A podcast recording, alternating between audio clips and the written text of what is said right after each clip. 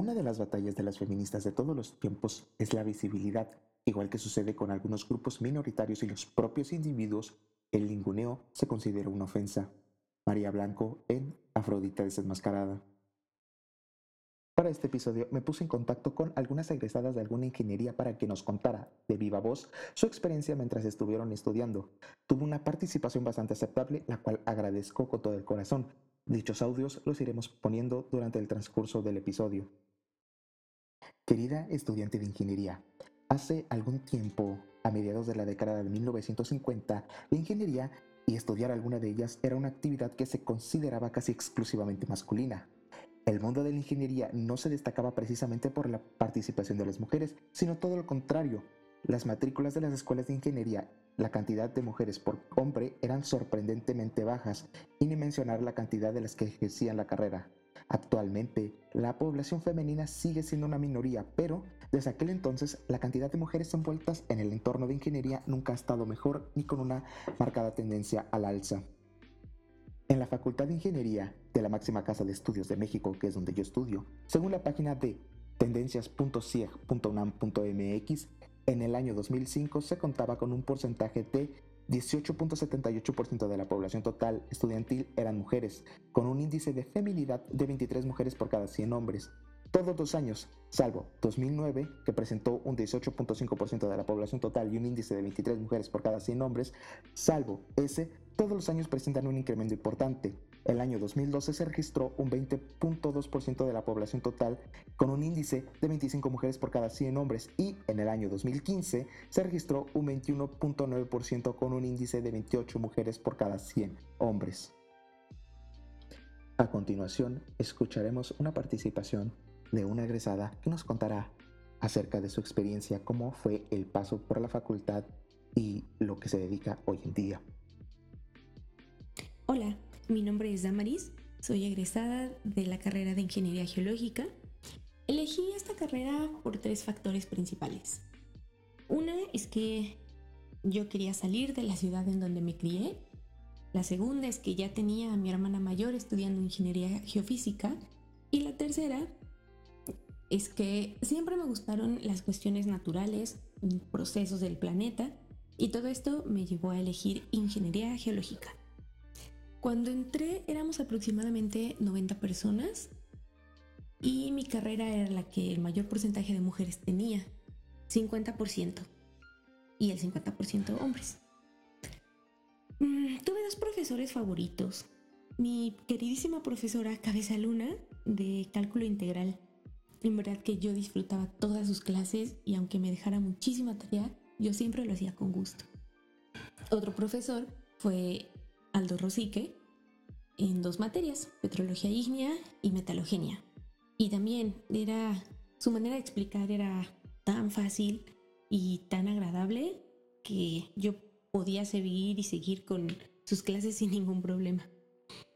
Mm, desgraciadamente hubo un semestre en el que como grupo tuvimos una mala experiencia con un profesor en tectónica. Mm, yo creo que sin exagerar, en todo el semestre tuvimos como 10 clases, a lo mucho. Y era porque este profesor estaba pasando por problemas de salud, pero no nos avisaba a nosotros como alumnos, o sea, nosotros llegábamos al salón y él no llegaba nunca mandó ayudantes, nunca avisó en la división de ciencias de la Tierra. No sabíamos qué estaba pasando. Y fue nuestro error no exigir eh, que un cambio de profesor o que nos explicara algo, nada. Entonces fue casi una materia perdida. Eh, al final solamente nos evaluó con un examen de respuesta abierta y eso fue todo. Mm, yo me considero una persona afortunada porque no tuve retos externos, ¿no? Nunca tuve alguien que me criticara o que me dijera que yo no podía hacerlo. Al contrario, mi entorno siempre fue muy, muy bueno, pero los retos fueron personales porque a veces no estaba segura si había elegido la carrera correcta mm, y aún dentro de la carrera no sabía qué área elegir. Había semestres en los que todo me gustaba y otros semestres en los que nada me gustaba. Mm, disfruté mucho estudiar ingeniería porque en un inicio, en tronco común, pues llevas materias con las demás ingenierías. Y entonces haces amigos y conocidos mm, civiles, mm, geofísicos, mecatrónicos, mecánicos. Y actualmente, que ya terminé mi carrera, ver cómo todos han crecido es muy, muy bonito. Ver cómo trabajan o estudian posgrado en el extranjero. Y tengo conocidos que han estado en Alemania, en Francia, en Nueva Zelanda, en el Medio Oriente. Y en verdad ver sus logros es muy, muy padre. Mm, lo que no me gustaba a veces es que otras facultades u otras personas, pues como comunidad de ingeniería, nos tachaban de personas cuadradas, que no nos interesan las cuestiones sociales. Y aunque a veces es un poco cierto, pues no todas las personas somos así, ¿no? Y actualmente sí ha habido un cambio. Yo sí he notado como la comunidad cada vez va siendo más consciente de pues del país en el que vivimos y de la sociedad en la que estamos, ¿no? Entonces, cambiar esos, esas cuestiones, pues sí ha sido parte de un reto, que es lo que también mencionaba hace, hace rato. Y bueno, pues yo les diría a todos los estudiantes, hombres y mujeres que estén en ingeniería, que disfruten cada momento, que a veces, por muy insignificante que se vea algún evento, eh, aprovechemos todo.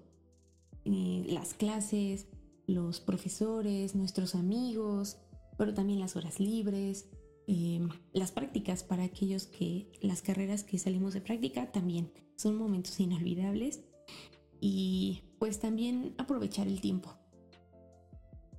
Si pueden, mm, pues tener otros, otras clases como idiomas, en mi caso estuve en el coro, mm, y todo eso pues se queda en, nuestra mente y sobre todo en nuestro corazón. Entonces, mucho ánimo, cada quien encuentre su camino y disfruten. ¿Y por qué las mujeres son minoría?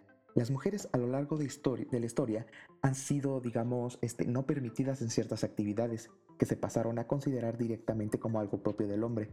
Una de esas actividades es la ingeniería y estudiar ingeniería que por mucho tiempo se ha considerado de carácter viril y que por dadas las características de la naturaleza femenina, así entre comillas, ustedes no ven, pero mis manos están haciendo comillas, de ser pasiva, sumisa, emocional o poco racional, características no compatibles con estudiar ingeniería.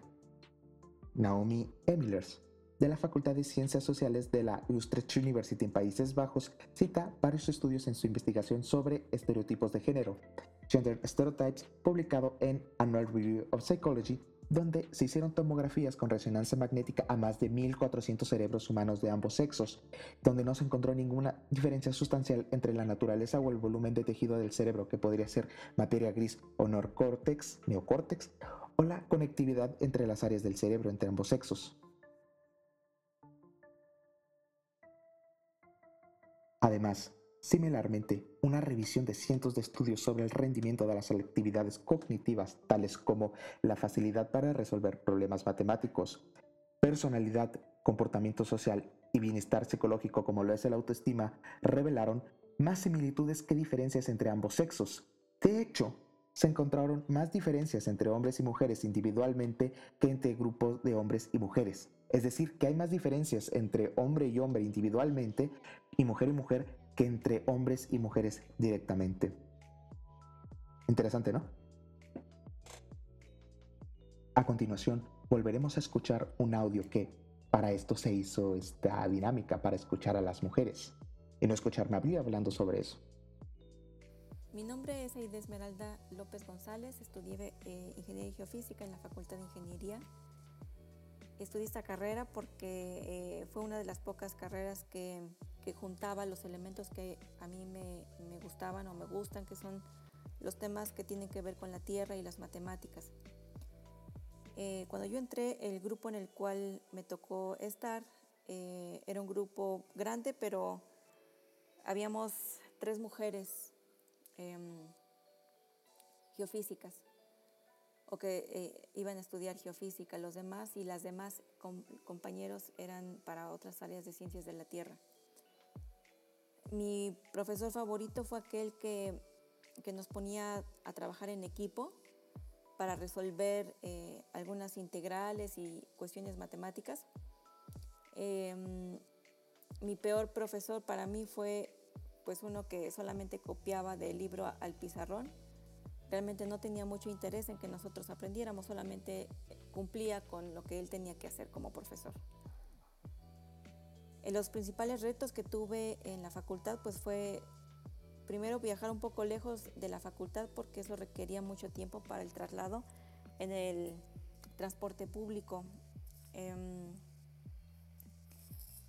aunque también pues tuve el apoyo de, amigos y de amigas en su momento. Lo mejor de estudiar ingeniería, creo que no importa que, se estudie, lo que importa es que nos sintamos a gusto con lo que estamos haciendo, aprendiendo que, que realmente estemos donde necesitamos estar. Lo peor de estudiar ingeniería, pues bueno, son los momentos difíciles con los profesores difíciles.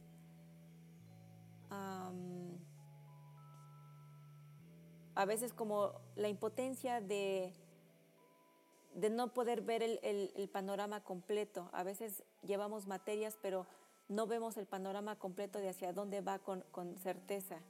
Y creo que eso es em, algo difícil de sortear, ¿no? Es como andar a ciegas. Yo le diría a los estudiantes que tienen este problema, pues, que, que se involucren más en lo que están estudiando, que vean sus, sus planes de estudio, vean las asignaturas, los temas de esas asignaturas, que pregunten a sus profesores, que tengan el tacto y la confianza para poder eh, encontrar la congruencia entre lo que están haciendo y hacia dónde van. También les, les sugeriría que, que hicieran más trabajo en el conocimiento personal, ya que si no sabemos quiénes somos, de dónde venimos, pues no sabemos para dónde vamos. Y, y pues bueno, hay que recordar que, que estudiar una carrera pues primero tiene que empezar por vocación y motivación personal, no por, por quedar bien con otras personas, no por el supuesto salario o, nivel de vida que me podría ofrecer. Eso ya no aplica en esta época. Em, y pues bueno, estar a gusto con uno mismo, por el momento lo que yo veo es, es, lo más importante y eso requiere el autoconocimiento. No importa si eres hombre o mujer, no importa en qué carrera estés, eh, lo más importante es estar a gusto y, contentos con quienes somos, con, lo que tenemos y por supuesto buscar nuestra, eh, nuestra mejora personal, económica, eh, laboral, etc. Muchas gracias por la consideración para poder expresar mi opinión, mi experiencia y les deseo a todos una buena vida. Saludos a todos. Filántropa, periodista, activista de los derechos civiles y de las mujeres de Estados Unidos. Nació el 24 de marzo de 1826 en Cicero, Nueva York, y falleció el 18 de marzo en Chicago, Illinois. Me refiero a Matilda Jocelyn Gage. Fue una de las primeras mujeres en los Estados Unidos en luchar por la visibilidad femenina en el ámbito de ciencia, tecnología, ingeniería y medicina. Fue introducida a la medicina por su padre, quien le enseñó materias como fisiología y anatomía, pero cuando se quiso obtener su matrícula, se quiso matricular en, este ámbito de la medicina, esta fue rechazada debido a aquella, que en aquella época era algo exclusivamente para los hombres. A partir de ahí fue que se dedicó al activismo y a promover la visibilidad de las mujeres en el ámbito de ciencia, tecnología, etcétera, medicina. Y nos dejó obras de tal relevancia como su libro La mujer como inventora, publicado en 1883 obra que recomiendo bastante. Matilda Jocelyn Cage fue filántropa, periodista, activista de los derechos civiles y de las mujeres estadounidenses. Pero sobre todo, Matilda Jocelyn Cage fue una comprometida defensora de la libertad. Otro ejemplo de defensoras de la libertad fue Rose Wilder Lane, quien en su libro Dadme Libertad nos cuenta de primera mano sus experiencias escapando de la Unión Soviética, de la cual no voy a detallar demasiado. Hola a todos, yo soy Adri, soy ingeniera mecatrónica. elegí esta carrera por varias razones. Una es porque era un reto completamente. Siempre se me han facilitado las ciencias sociales, pero la ingeniería era algo completamente diferente y, muy retador, que tenía que poner todo mi esfuerzo para poder lograrlo. Y además, eh, bueno, siempre quería ser inventora, así como eh, los chicos del barrio o incluso Jimmy Neutron. Me inspiraron de muchas maneras. Y, y, bueno, además de poder crear cosas, poder entender el mundo y poder dar soluciones, fueron una de las cosas que me ayudaron a, a elegir esta carrera. Y bueno, había alrededor de 10 mujeres, incluyéndome en, en mi generación de mi carrera. Al principio sí lo notábamos mucho, pero conforme pasaban los semestres, ya, ya ni siquiera notábamos ni empezábamos a contar el número de mujeres. Es más, recuerdo que en un semestre hasta hasta casi el final del semestre me di cuenta de que era la única mujer en mi grupo de 30 hombres.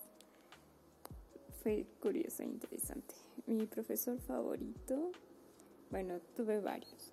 Eh, una fue, fue mi maestra de probabilidad y estadística, que nos enseñaba a ser muy creativos, a poder ver más allá de las cosas que teníamos, a buscar las aplicaciones de las ciencias básicas a la ingeniería y todo lo que podíamos lograr. Luego, eh, otro de mis profesores favoritos eh, fue mi profe de em, diseño de elementos de máquinas, porque él devolvió las ilusiones y los sueños sobre la ingeniería.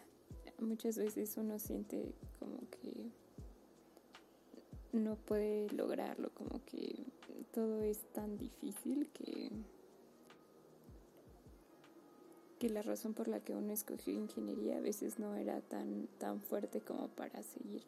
Pero con este profesor nos dimos cuenta de que sí, sí podemos hacer las cosas, de que no importa el semestre en el que estemos, podemos generar soluciones y hacer cosas increíbles para la industria y para la vida real. Em, de mis peores profesores, tres en particular. uno, el primero fue de geometría analítica. Siempre le gustaba humillarnos y destruir todas nuestras ilusiones. en realidad una vez me sublevé contra él porque perdió nuestras series y además eh, nos hizo creer que fue nuestra culpa y además no quería tomar responsabilidad y nos humilló frente a todo el grupo. Entonces, eh, bueno, fue una historia interesante, pero para después.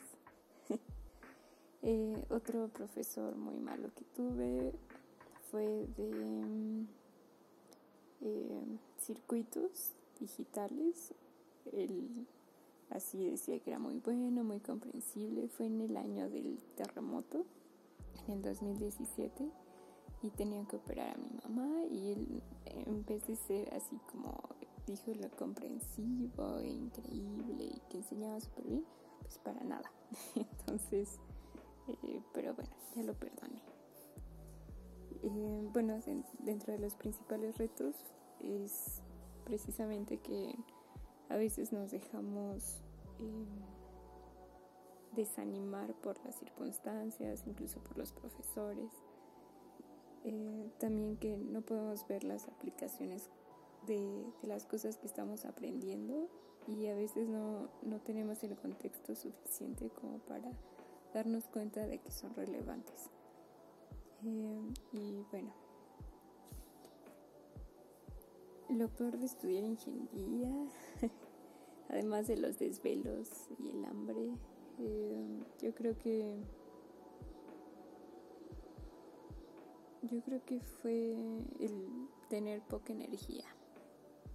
Uno pasa por muchas dificultades en, la licenciatura, a veces a nivel personal, a veces en, la carrera, pero es importante para que podamos madurar y, ser mejores.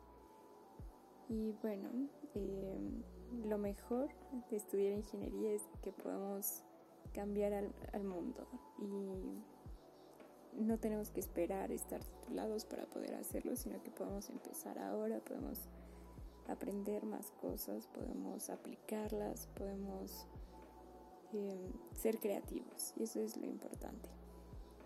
Sean felices.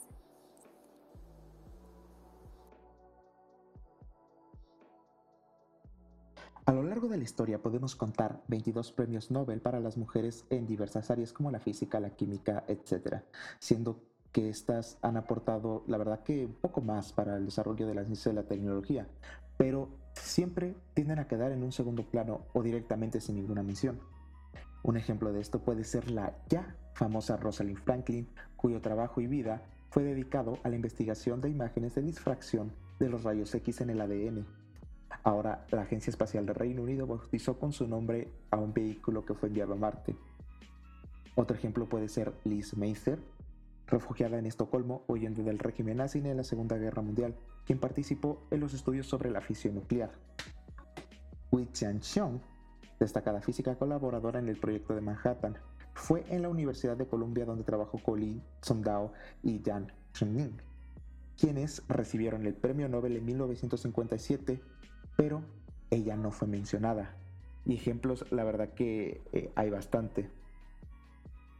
Cada una de ellas y tomando en cuenta a las mujeres que no mencioné, todas lucharon desde su trinchera por decir, soy mujer y aquí estoy, entre, digamos, un ambiente históricamente dominado por varones, como lo son las Allá afuera hay mujeres que estudian, trabajan, inventan, crean y destruyen en un proceso de destrucción creativa que nos permite avanzar como sociedad. La visibilidad, escribe María Blanco, es un logro pertinente y es beneficioso para toda la sociedad, toda en mayúsculas. Ustedes no ven, pero yo escribí todas en mayúsculas. Porque una sociedad con gran variedad de grupos que conviven pacíficamente será sin duda próspera. También destaco una cita de Daniel Resendi Núñez que escribió en su libro El rompecabezas de la ingeniería, y cito textualmente. Una primera obligación de las escuelas, el gremio y las empresas de ingeniería es reconocer y difundir lo que las mujeres están aportando en la ingeniería en sí y a la imagen de la profesión. Otra está en estar atentos a que, con base en las capacidades de cada una, sus oportunidades se acrecienten hasta igualarse a la de sus colegas varones, tanto en responsabilidad como en remuneración y visibilidad. Destaco aquí la palabra visibilidad.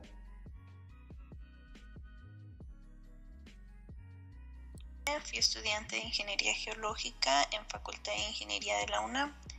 Estudié la carrera de Geología por mi interés eh, en conocer un poco más del planeta y aprender del mundo que nos rodea. Eh, en mi generación fuimos en total 104 estudiantes, de los cuales en mi grupo, en mi primer grupo, eran cuatro hombres y el resto éramos mujeres. Éramos 54 estudiantes en total. Entonces, un porcentaje muy alto éramos mujeres. Mi profesor favorito, muchos no me dejarán mentir, el doctor Garza, profesor de mineralogía. Eh, mi peor profesor, creo que en todo caso sería una profesora, quien en realidad mm, enseñaba bien, pero como persona era un poco complicada y en vez de apoyarnos a lo mejor un poquito más en el sentirse en los zapatos de una mujer, recuerdo mucho que, eh, bueno, siempre era común ver que pareciera que estaba en contra de, de las compañeras. Fue muy complicada esa profesora. ¿Qué fue lo mejor de estudiar ingeniería para mí?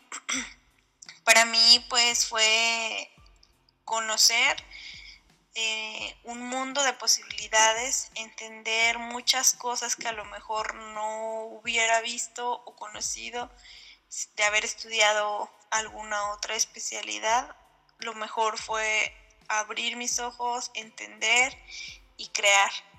¿Qué fue lo peor de estudiar ingeniería? Bueno, en mi caso muy particular, pues yo estudiaba y trabajaba, lo cual me dificultó muchas cosas y a lo mejor mi tiempo durante la universidad fue un poquito más amplio que la mayoría. Eh, tuve algunas cuestiones como ser la única mujer en un salón lleno de hombres, aunque no fue tan común, pues hizo que tuviera ciertas experiencias no tan agradables, pero me ayudó a entender muchas cosas también. ¿Qué le dirías a un estudiante que está pasando por lo mismo? Pues simplemente que no te creas todo lo que te están diciendo, que puedes hacer mucho, que puedes hacer todo lo que, lo que tú quieras, siempre y cuando eh, lo hagas por gusto, porque amas tu carrera y, y sí se puede, definitivamente es muy difícil, muy pesado a veces, a veces uno quiere tirar la toalla, pero yo creo que las recompensas de un esfuerzo tan grande, pues eh, valen la pena. Y hablo mujer en, en la ingeniería, mi participación, al menos yo me dedico en el ramo minero, donde realmente abundan más los hombres, pues yo creo que las experiencias durante la facultad me enseñaron poco a poco a enfrentarlo y realmente el género no determina nada, ¿no? Determina qué tan buen ingeniero no puede ser, sino simplemente es eso, tu género y uno puede hacer lo que se proponga, seas mujer u hombre. El camino hacia esa libertad y a esa deseable visibilidad para las mujeres está lleno de baches, de retos y de responsabilidades sobre todo. Pero como escribe Ross Wilder Lane en Dadme Libertad, y cito textualmente, la cuestión es si la libertad personal merece el enorme esfuerzo, la carga eterna y el riesgo, el inevitable riesgo de ser independiente.